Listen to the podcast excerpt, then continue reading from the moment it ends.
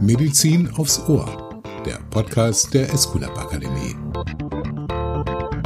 Mit der Podcast-Reihe Medizin aufs Ohr laden wir Sie herzlich ein, mit uns in das große Thema der Fort- und Weiterbildung einzutauchen. Wir sprechen mit renommierten Persönlichkeiten über aktuelle Entwicklungen und Trends, über ganz persönliche Erfahrungen und Perspektiven und dies im Rahmen von Wissenstransfer, Fortschritt, Karriere und Medizin der Zukunft. Unser Gast heute bei Medizin aufs Ohr ist Dr. Christian Zinn. Er ist ärztlicher Direktor des Zentrums für Hygiene und Infektionsprävention ZHI der Biosensia in Ingelheim. Er ist Facharzt für Hygiene und Umweltmedizin, Facharzt für Kinderheilkunde, ärztliches Qualitätsmanagement, Infektiologie. Auch da ist er zuständig und ABS-Experte. Herzlich willkommen, Herr Dr. Zinn. Ja, vielen Dank. Als ich hier ankam in Ihrem weitläufigen Gelände in Ingelheim, ist mir aufgefallen, da stehen eine ganze Menge Baracken, da standen Menschen mit Masken, Schlange. Was hat es damit auf sich? Ja, man kann tatsächlich so sagen, wir befinden uns zurzeit gerade im Zentrum der Corona-Pandemie was Sie äh, gesehen und beschrieben haben, sind äh, unsere Abstrichcontainer. Wir haben sehr, sehr früh schon ähm, im Februar begonnen, äh, Container aufzustellen, wo wir diese Corona-Abstriche machen. Da sind jetzt in den letzten Wochen und Monaten einige dazugekommen. Das sind jetzt über fünf. Und ähm, jetzt haben wir praktisch von morgens um acht bis abends um 18 Uhr äh, Menschen, die sich jetzt abstreichen lassen. Aktuell vor allen Dingen Reiserückkehrer Ja. Das ist ein Riesenthema. Haben Sie eine Zahl, wie viel Sie schon getestet haben? Ähm, also Bisher? eine genaue Zahl habe ich Nee. nicht. Das sind aber mehrere, aber Tausender. Also ich habe heute Morgen schon 50 Leute abgestrichen zwischen neun und zehn. Also das sind viele Tausende, die jetzt allein zu uns kommen, Irre. neben den Proben, die uns geschickt werden. Da sind ja auch, ich sage mal, nicht Otto-Normalverbraucher dabei, sondern auch Menschen mit einem bestimmten, also Sie haben erzählt äh, im Vorgespräch, Fußballer haben Sie auch da, ne? Ja, wir sind auch für eine große Reihe von äh, Bundesliga-Vereinen zuständig, die uns äh, die Proben schicken oder wir nehmen sie auch ab. Ich hatte eben vor kurzem gerade wieder einen ganzen Fußballclub abgestrichen. ähm, also da äh, merkt man, wie, äh, wie in die Gesellschaft diese Corona-Pandemie reingeht. Andererseits ähm, durch unsere Kompetenz natürlich diese äh, PCR-Untersuchung, das ist der Fachausdruck, ähm, die nun machen zu können, ähm, haben wir auch äh, jetzt Kontakt zum Beispiel mit der DFL oder mit dem DFB. Ähm, wir wollen nicht weit abweichen, sondern wir wollen natürlich über ärztliche Aus- und Fortbildung sprechen. Mhm. Aber was halten Sie von der Geisterspieleritis in der Bundesliga? Ja, wir sind auch dabei, also ich will auch nicht ausschweifen, aber wir sind auch dabei, ähm, mit, der, äh, mit der Bundesliga zusammen Gutachten zu erstellen, wie wir endlich diese Geisterspiele beenden können, nämlich unter anderem auch wieder Zuschauer zulassen. Vor zwei Wochen war ich gerade im Olympiastadion in Berlin, weil wir natürlich alle nur begrenzten Spaß an diesen Geisterspielen haben. Andererseits muss man auch sagen, diese Geisterspiele sind zumindest ein Schritt in Richtung Normalität, weil vorher gab es ja überhaupt keine Fußballspiele. Das ist richtig. Eine Corona-Frage noch, weil es einfach so ein das altbestimmende Thema 2020 ist. Ärzten wird in diesem Jahr, im allgemeinen Jahr, wie soll ich sagen, der Blick in die Glaskugel abverlangt äh, mit der Frage, wann wird das vorbei sein? Wann wird es den Impfstoff geben? Also das ist eine Frage, die ich mir schon sehr, sehr häufig gestellt wurde. Und da kann ich zumindest ein bisschen ähm, Licht an den, äh, an den Horizont zaubern. Also Impfstoff werden wir gegen Ende des Jahres haben. Wir haben so viele erfolgsversprechende Arbeitsgruppen, die jetzt schon in der Phase 3, also der letzten klinischen Erprobung sind, sodass ich fest davon ausgehe, dass wir Ende des Jahres Impfstoffe haben werden, mehrere, bis wir alle durchgeimpft sind und bis wir ähm, sagen können, jetzt lassen wir uns mal wieder auf ganz normale Themen ein, dann wird es ganz sicher Ostern oder früher werden. Ähm, aber ich glaube schon, dass wir irgendwann uns wieder mit ganz normalen Sachen beschäftigen Mensch, können. das hört sich gut an. Aus Moskau oder aus Ingelheim, der Impfstoff? Ähm, der russische Impfstoff, ähm, ja, Sputnik 5, wie er so schön heißt, ähm, den würde ich nicht empfehlen, weil da eben, wie, die, wie ich es eben schon sagte, diese Phase 3 noch fehlt. Und ähm, insofern, äh, ich würde die anderen Impfstoffe eher bevorzugen. Wir sind ja gar nicht weit weg von dem Ausbildungs-Fortbildungsthema, mhm. wenn wir über Corona, über Covid sprechen, weil Learnings, glaube ich, gerade im Bereich der Hygiene, auch in den ärztlichen Berufen, wirklich notwendig sind, an der Tagesordnung sind und noch nicht ausgereizt mhm. sind. Was verändert sich? Nicht nur in diesem Kontext, sondern insgesamt bei der Fortbildung. Ich kann mir vorstellen, das ganz große Thema, wie in anderen Lebensbereichen auch, ist Digitalisierung, oder? Digitalisierung ist ganz sicher ein Thema.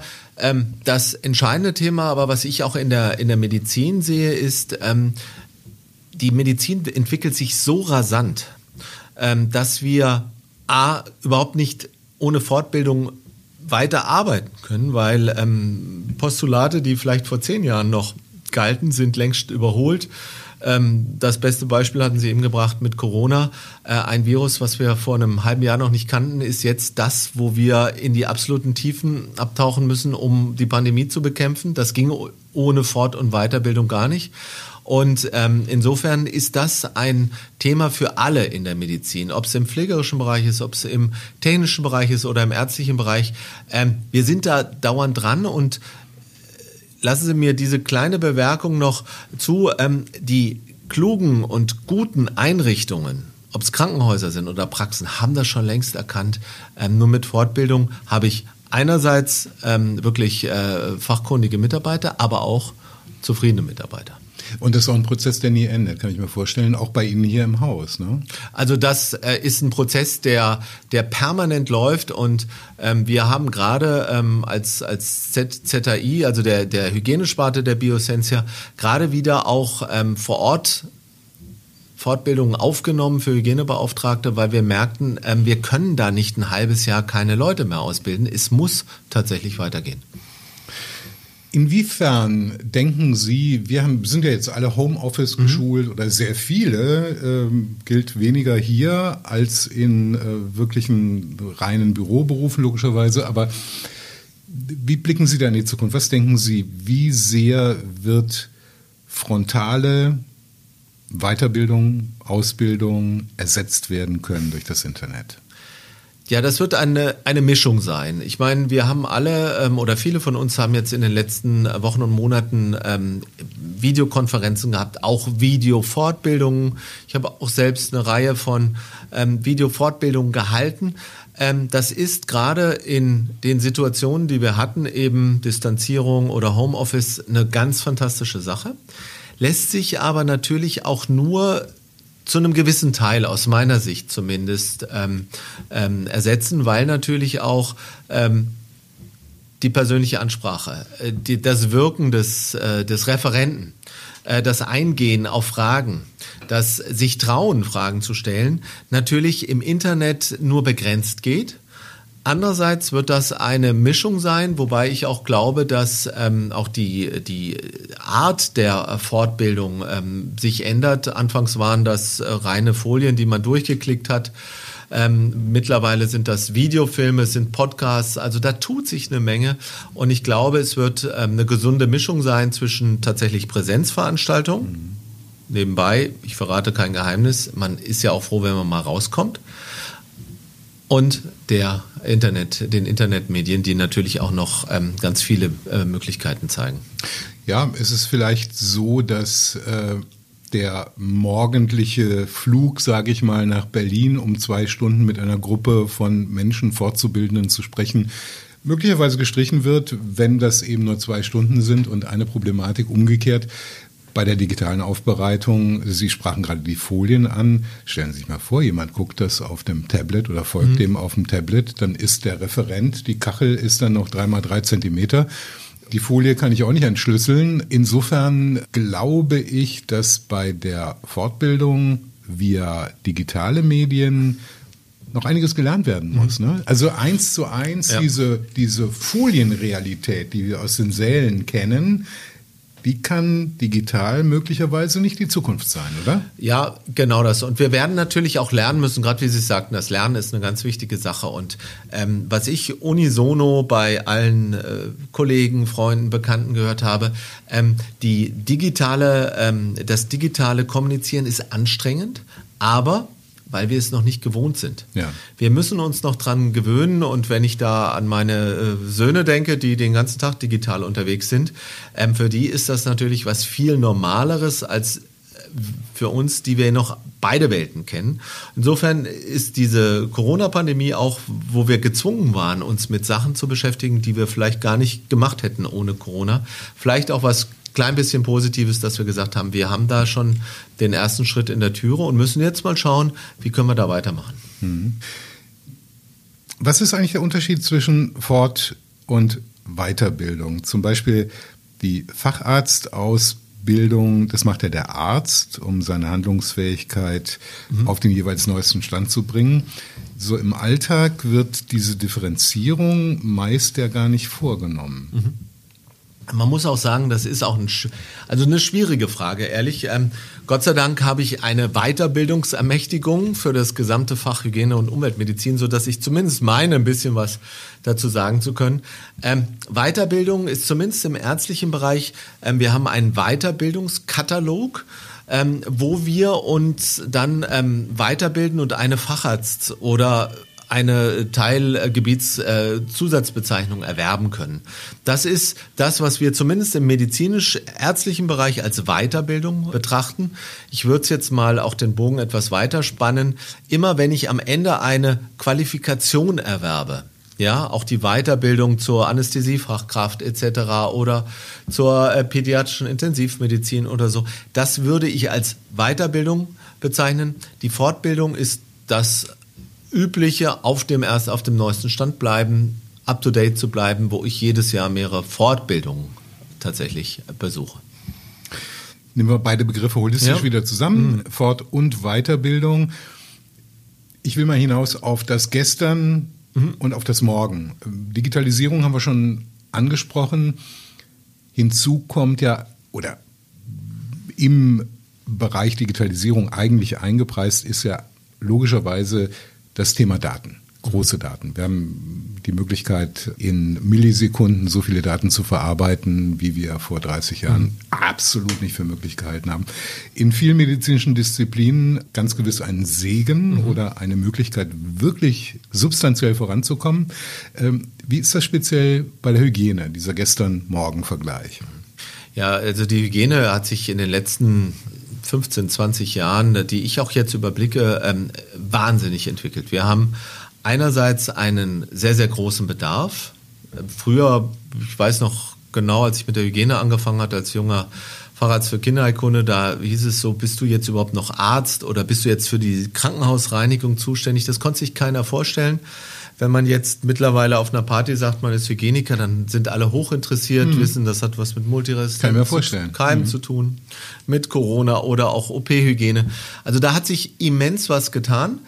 Es hat sich auch ähm, was getan, ähm, einerseits der, mit dem Bedarf, aber auch, dass sich ähm, viele ärztliche Kollegen auch dafür interessieren. Dasselbe auch pflegerische Kollegen. Wir haben mittlerweile ähm, sehr, sehr viele ähm, hochqualifizierte Leute bei uns ähm, in den Teams. Das ist einerseits im pflegerischen Bereich die Hygienefachkräfte, die tatsächlich alle schon Leitungserfahrungen haben, also wirklich gestandene Männer und Frauen sind.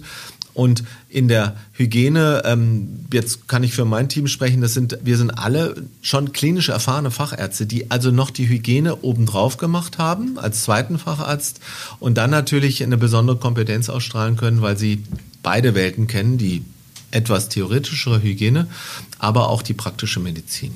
Da hat sich was getan. Wie deuten Sie das? Ist das monokausal auf Corona zurückzuführen, dass dieser Schub für das Thema Hygiene entstanden ist oder hat es viel zu tun mit spektakulären Fällen, wo Defizite in Krankenhäusern also, nachgewiesen wurden? Es ist eine Mischung. Es ist einerseits, und da würde ich jetzt einfach mal eher so ein bisschen wissenschaftlich sagen, wir haben weltweit ein Riesenproblem mit Krankenhauskeimen. Das sind ähm, Keime, die gegen Antibiotika resistent sind und natürlich die tollste medizinische Behandlung vollkommen zum Scheitern bringen können durch eine Infektion oder eine tödliche Lungenentzündung. Also da gibt es eine Entwicklung, die wir sehen, ähm, die äh, nicht mit Bordmitteln, würde ich jetzt mal sagen, ähm, von den Krankenhäusern einfach selbst zu beherrschen ist. Aber andererseits natürlich auch, dass solche katastrophalen Fälle häufig juristisch aufgearbeitet werden und dann für die Krankenhäuser ähm, natürlich auch eine Super-GAU sind. Und äh, wir in der Hygiene sagen immer, wenn es eine Krankenhausinfektion gibt, gibt es nur Verlierer. Das ist der arme Patient, der krank ist oder schwer geschädigt ist oder vielleicht gar nicht überlebt. Ist es das Krankenhaus, was im schlimmsten Fall eine juristische Aufarbeitung hat mit Schadensersatzklagen und natürlich auch heutzutage nicht zu unterschätzen die mediale Aufarbeitung ähm, die natürlich auch für das Krankenhaus, ähm, ob schuldhaft oder nicht schuldhaft, eine Katastrophe ist und Patienten und ähm, Zuspruch bedeutet, äh, also mangelnden Zuspruch bedeutet. Also das ist mittlerweile sehr, sehr im Fokus der Öffentlichkeit und deshalb äh, merken wir auch, dass ähm, viele Häuser sich mit ähm, Hygiene ganz anders beschäftigen als noch vor 20, 30 Jahren. Andererseits ist es auch für viele Kollegen viel interessanter, weil sie jetzt auch sehen, was ein Hygieniker macht. Ja.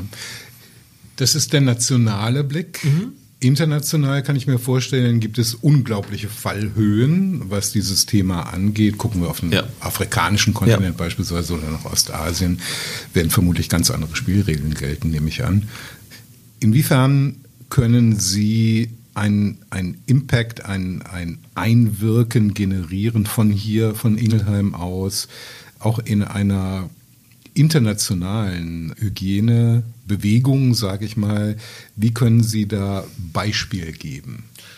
Ähm, das ist eine sehr, sehr gute Frage und die Frage freut mich sehr, weil zum Beispiel mit der Escolab Akademie war ich schon zweimal in China und ähm, so ein wahnsinnig äh, komplexes und großes Land mit 1,4 Milliarden Einwohnern. Ich weiß noch, als ich damals ähm, Vorträge über OP-Hygiene und ähm, Infektionsprävention gehalten habe dort. Ähm, die chinesischen Kollegen, die hoch interessiert waren an den Vorträgen, haben uns die deutschen Empfehlungen, die wir vom Robert Koch Institut seit Jahren kriegen, wissenschaftlich fundierte Empfehlungen, sehr gute Empfehlungen, die haben die uns aus den Händen gerissen. Die haben die sofort übersetzt. Und da wurde mir klar, dass selbst ein riesiges Land wie, wie China mit 1,4 Milliarden Einwohnern, dass, dass die das nicht haben. Sachen, die für uns absolut selbstverständlich sind, waren da ein Novum. Und ähm, diese Wissbegierde und auch dieses Interesse an unseren Vorträgen, wir hatten Vorträge mit 800 Teilnehmern, ähm, das hat mir gezeigt, dass wir einerseits, und das war sehr positiv, mit einer Sprache sprechen. Diese ähm, Tricks und Kniffe und wissenschaftlichen Empfehlungen passten auch auf chinesische OPs und chinesische Krankenhäuser. Und andererseits konnte man tatsächlich auch sagen, ähm, das, was wir in Deutschland zusammengetragen haben an wissenschaftlichen Arbeiten etc. Auch das ist international ähm, wirksam.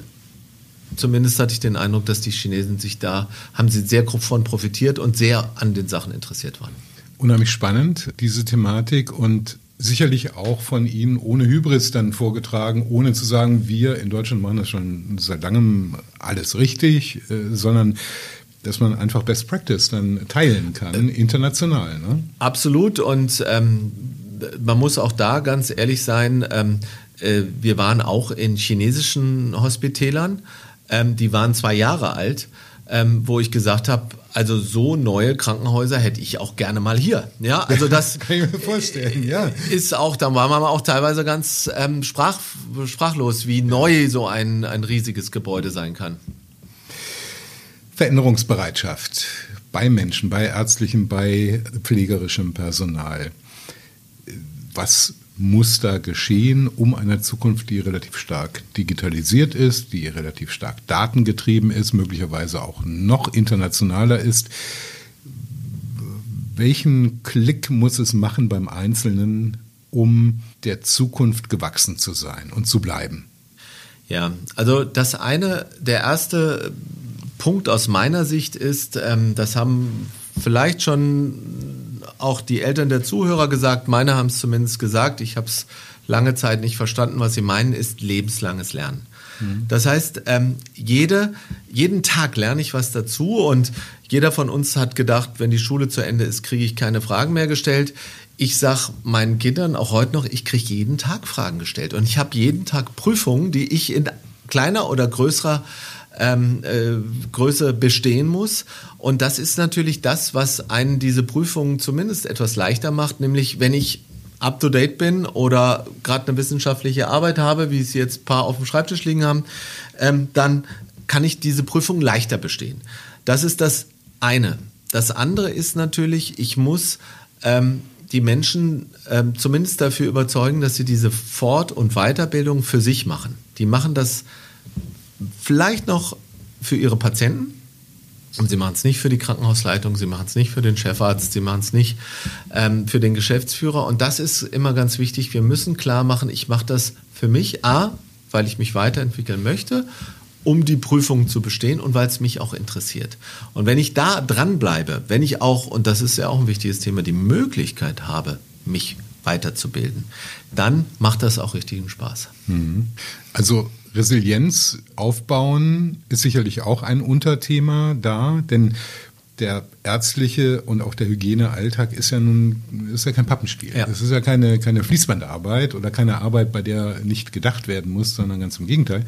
Insofern Kapazitäten müssen da eben auch schon vorhanden sein dafür, das bestehen zu können. Und ich fand den Hinweis eigentlich sehr, sehr spannend, dass das intrinsisch mhm. stattfinden muss, aus sich selbst gespeist und nicht um irgendeiner Institution zu gefallen. Ja? Ja, absolut. Und ich muss natürlich auch, ähm, wie Sie es sagen, in den medizinischen Einrichtungen, da sind äh, die Arbeitsbedingungen nicht immer perfekt. Wir haben lange Arbeitszeiten, wir haben viel Stress, wir haben Personalmangel etc. Andererseits, und da haben wir vielleicht noch ein, ein klein bisschen ähm, die Argumente auf unserer Seite in der Hygiene, dass wir sagen, ähm, deine, deine ähm, Arbeit kann nur erfolgreich sein, wenn du Hygiene machst. Das ist ja vor hunderten von Jahren schon unser ähm, überhaupt unser Durchbruch gewesen, dass wir ein Bein amputieren konnten und der Patient ist nicht gleich an einer Infektion überlebt. gestorben oder mhm. so. Also das war für uns, ähm, das ist unser Argument. Manchmal zündet es, manchmal nicht, aber da müssen wir dran gehen. Sagen Sie, Herr Dr. Zinn, Medizinprodukteindustrie, mhm. welche Rolle spielt die eigentlich bei der Außenfortbildung in der Hygiene und in Ihrem Blick? Gut, da haben wir natürlich ähm, gute Beispiele. Jetzt ähm, A, ähm, durch die Escolab Akademie mit den weltbekannten Instrumenten. Und wichtig natürlich äh, bei dieser Fortbildung, Fort- oder Weiterbildung ähm, ist natürlich immer wieder ähm, A, produktneutral zu informieren, aber eben auch in die Tiefe zu gehen. Und das kann natürlich, das kann ich jetzt auch ganz unverblümt sagen, da ich auch mit der Escolab Akademie als Referent seit 18 Jahren fast schon zusammenarbeite. Ähm, das ist ganz wichtig. Produktneutral, ähm, auf dem neuesten Stand der Technik, ähm, immer wieder auch ähm, äh, ja, mit der Intention, wirklich die neuesten Sachen den, den Teilnehmern, den Zuhörern äh, mitzugeben. 18 von 25 Jahren. Mhm. Also sind Sie ein langer, langer Wegbegleiter. Welche Empfehlungen würden Sie der Escolab Akademie geben für die weitere Ausgestaltung dieses sehr breiten Programms, das sie anbietet? Und welche Empfehlungen haben Sie aus der Ecke der Hygiene für die Escolab Akademie? Mhm. Also als erstes, ähm, neben natürlich den Glückwünschen nach, äh, zu dem 25-jährigen Jubiläum, ähm, würde ich schon ähm, sagen, ähm, der, der Segelkurs ist sehr, sehr gut. Das ist eine sehr ähm, klare, sehr menschliche Fortbildung auch. Ich kenne mittlerweile sehr, sehr viele Referenten, auch sehr, sehr viele Mitarbeiter der Escolab Akademie.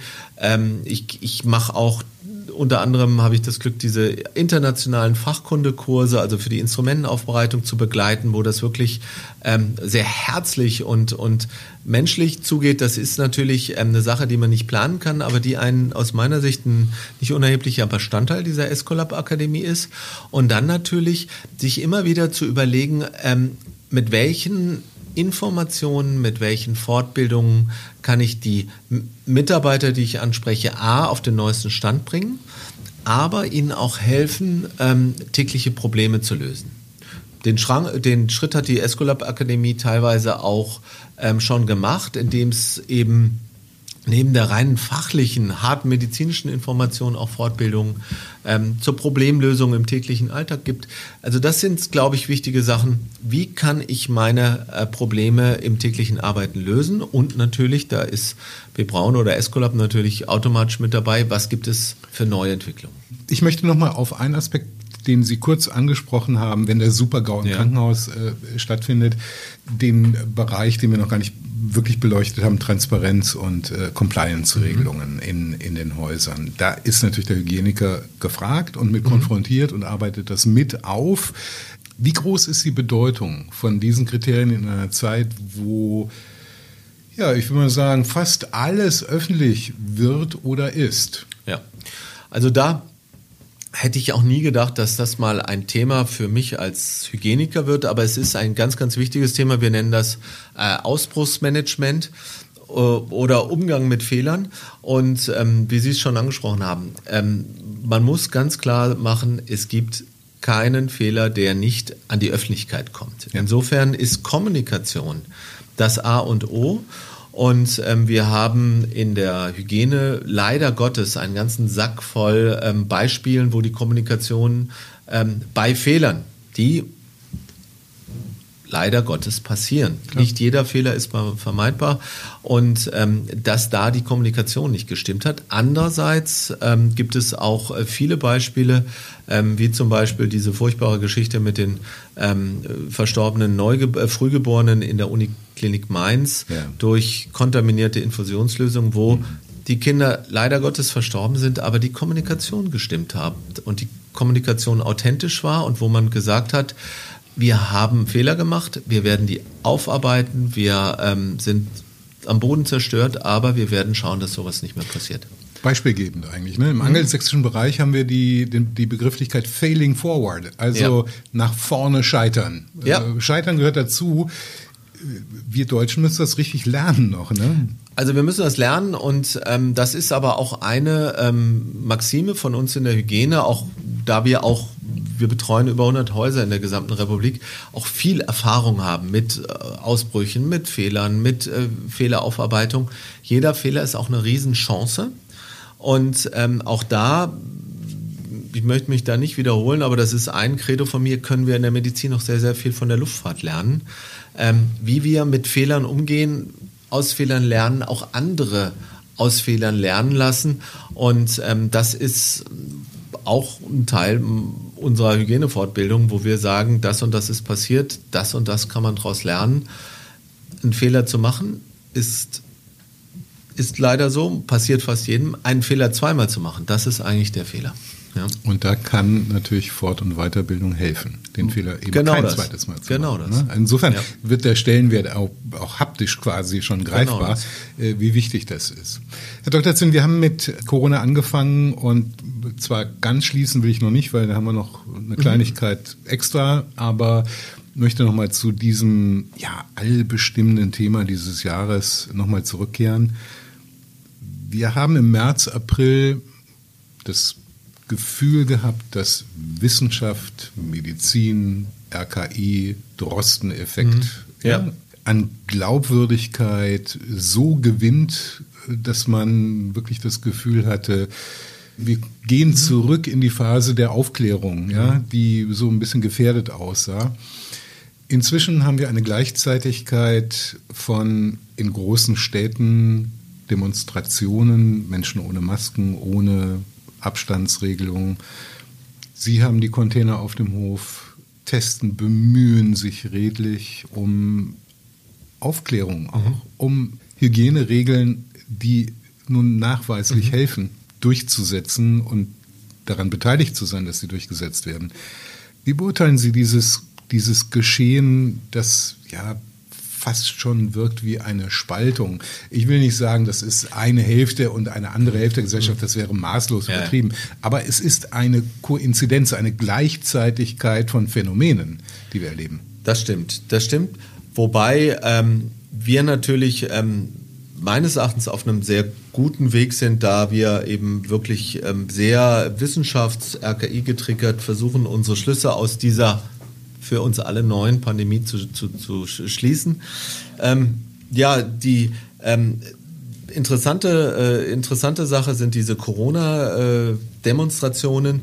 Äh, ähm, wenn man, ich habe viel darüber nachgedacht, werde auch oft darauf angesprochen. Ähm, die gute und die schlechte Nachricht ist, ist die gute Nachricht ist, es geht uns Gott sei Dank momentan in Deutschland, auch während der gesamten Pandemie, so gut, dass wir sowas zulassen können auch aufgrund unserer äh, demokratischen Grundordnung. Jeder kann gegen alles demonstrieren. Ähm, neulich habe ich einen Leserbrief aus Italien gelesen und ähm, der Tenor war, liebe Deutsche, ich verstehe euch nicht. Ihr habt einen tollen Job gemacht mit Corona. Bei keinem oder kaum jemandem ist die Großmutter gestorben oder der Vater. Ich habe selbst Freunde aus Spanien und Italien, die ihre Eltern und Großeltern verloren haben. Äh, eure Wirtschaft hat wenig Schaden gemacht. Und was macht ihr? Ihr demonstriert dagegen. Das konnte dieser italienische ähm, ja, Miteuropäer nicht verstehen. Und es ist tatsächlich schwer zu verständlich, wie das ist. Vielleicht sind wir Gott sei Dank viel zu leicht durch die äh, Pandemie gekommen und ohne zu begreifen, was das eigentlich bedeutet. Wer an Corona-Maßnahmen zweifelt, wer äh, meint, ob das wirklich wahr ist, der sollte sich mal mit Italienern in Bergamo unterhalten oder Matrilenen, ja. die Familienangehörige verloren haben. Ich glaube, wir haben das exzellent gemacht. Wir haben noch ein gutes Ste Stück Weg vor uns. Wir sind erst auf der Hälfte des Marathons, das muss uns auch allen klar sein. Andererseits, ähm, solange es keine Neuinfektionen gibt, ähm, während dieser Demonstration mag jeder für das oder dagegen demonstrieren, was er will, aus meiner Sicht. Ja, Wahrscheinlichkeit, Wahrscheinlichkeit ist natürlich ziemlich gering, dass es da gar keine Neuinfektionen gibt. Genau das, ja. Und zu den Ländern, wo die entsprechenden Personen sich mehr orientieren könnten, würde ich die USA natürlich auch noch hinzufügen wollen. Ja? Absolut. Die, ich habe amerikanische Verwandtschaft, die sind in Schockstarre. Ja, die, sind, natürlich. die Schulen sind zu, die sind alle ja. noch im Homeoffice, die sind die Bars gerade alle zugemacht. Die sind, ähm, ich habe mich kaum getraut, denen eine Urlaubskarte zu schicken, ähm, um nicht so zu tun, der äh, arrogante Deutsche, der das ist ja alles in Ordnung. Ja, ja. Genau, genau. Also ähm, wie gesagt, das ähm, sollte man mal über den über den Tellerrand hinweg gucken. Mhm. Ja. Bin gespannt, ob das vermehrt Menschen machen werden. Mhm in den äh, nächsten Monaten. Herr Dr. Zinn, wir beschließen unsere Podcast-Reihe gerne mit der Aufforderung und haben da auch schon ähm, Kleinode gefunden mhm. aus der entsprechenden Fachdisziplin zu fragen, haben Sie denn einen Hygienikerwitz für uns und unsere Teilnehmer und Zuhörer? Ähm, einen richtigen Hygienikerwitz habe ich keinen. Ich muss auch wirklich sagen, ich glaube, ich habe noch bei Hygiene äh, lacht noch nicht mal einer. Aber ich kann vielleicht eine kleine Anekdote erzählen, ähm, so wie Hygiene gesehen wird. Wir machen regelmäßig in den Krankenhäusern so Tage der Händehygiene. Da stellt man sich meistens mit Hygienefachkräften, ein paar Mitarbeitern in die Halle und ähm, erklärt was zur Händehygiene, hat dann solche Geräte, wo man gucken kann, ob man sich die Hände richtig desinfiziert. Und ich stand dann als äh, Leiter der Hygiene ähm, in der Halle und ähm, war sehr nett und freundlich zu allen äh, Teilnehmern. Und irgendwann kam ein älterer Herr, der sprach mich an und meinte, Sie sind doch für die Hygiene hier zuständig. Da meinte ich, ja.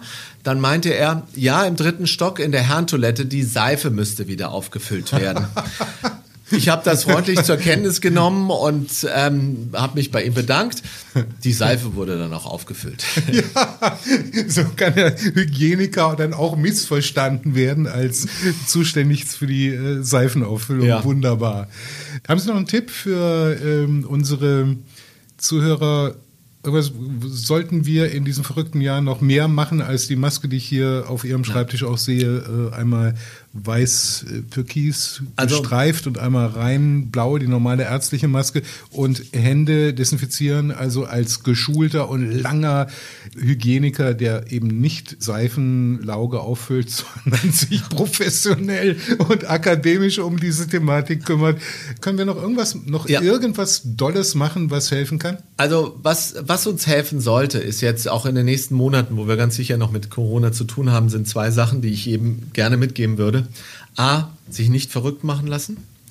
Und das Zweite ist den gesunden Menschenverstand ähm, behalten. Auch sonst, wenn man aus der Stadt kam, sollte man sich die Hände waschen und äh, gegebenenfalls desinfizieren. Und auch sonst im Bus, wenn einer zu nah an einen rankam, rückte man auch weiter. Also dieser gesunde Menschenverstand hilft uns schon, in der Regel das Richtige zu tun. Mal lassen sich nicht verrückt machen lassen. Wir werden da noch ein bisschen mit zu tun haben, haben eine Menge gelernt und das Gelernte, wenn wir das anwenden, werden wir da auch über diese Corona, diesen ganzen Corona-Schlamassel hinwegkommen. Wunderbares Schlusswort. Vielen lieben Dank, Herr Dr. Zinn, das hat richtig Spaß gemacht. Ja, mir auch. Herzlichen Dank. Das war Medizin aufs Ohr, der Podcast der Esculap Akademie. Dieses Mal mit Dr. Christian Zinn, ärztlicher Direktor des Zentrums für Hygiene und Infektionsprävention der Biosensia in Ingelheim, Facharzt für Hygiene und Umweltmedizin sowie Facharzt für Kinderheilkunde. In der nächsten Ausgabe sprechen wir mit Professor Dr. Dr. Kai Zacharowski, ärztlicher Direktor der Klinik für Anästhesiologie, Intensivmedizin und Schmerztherapie am Universitätsklinikum Frankfurt am Main.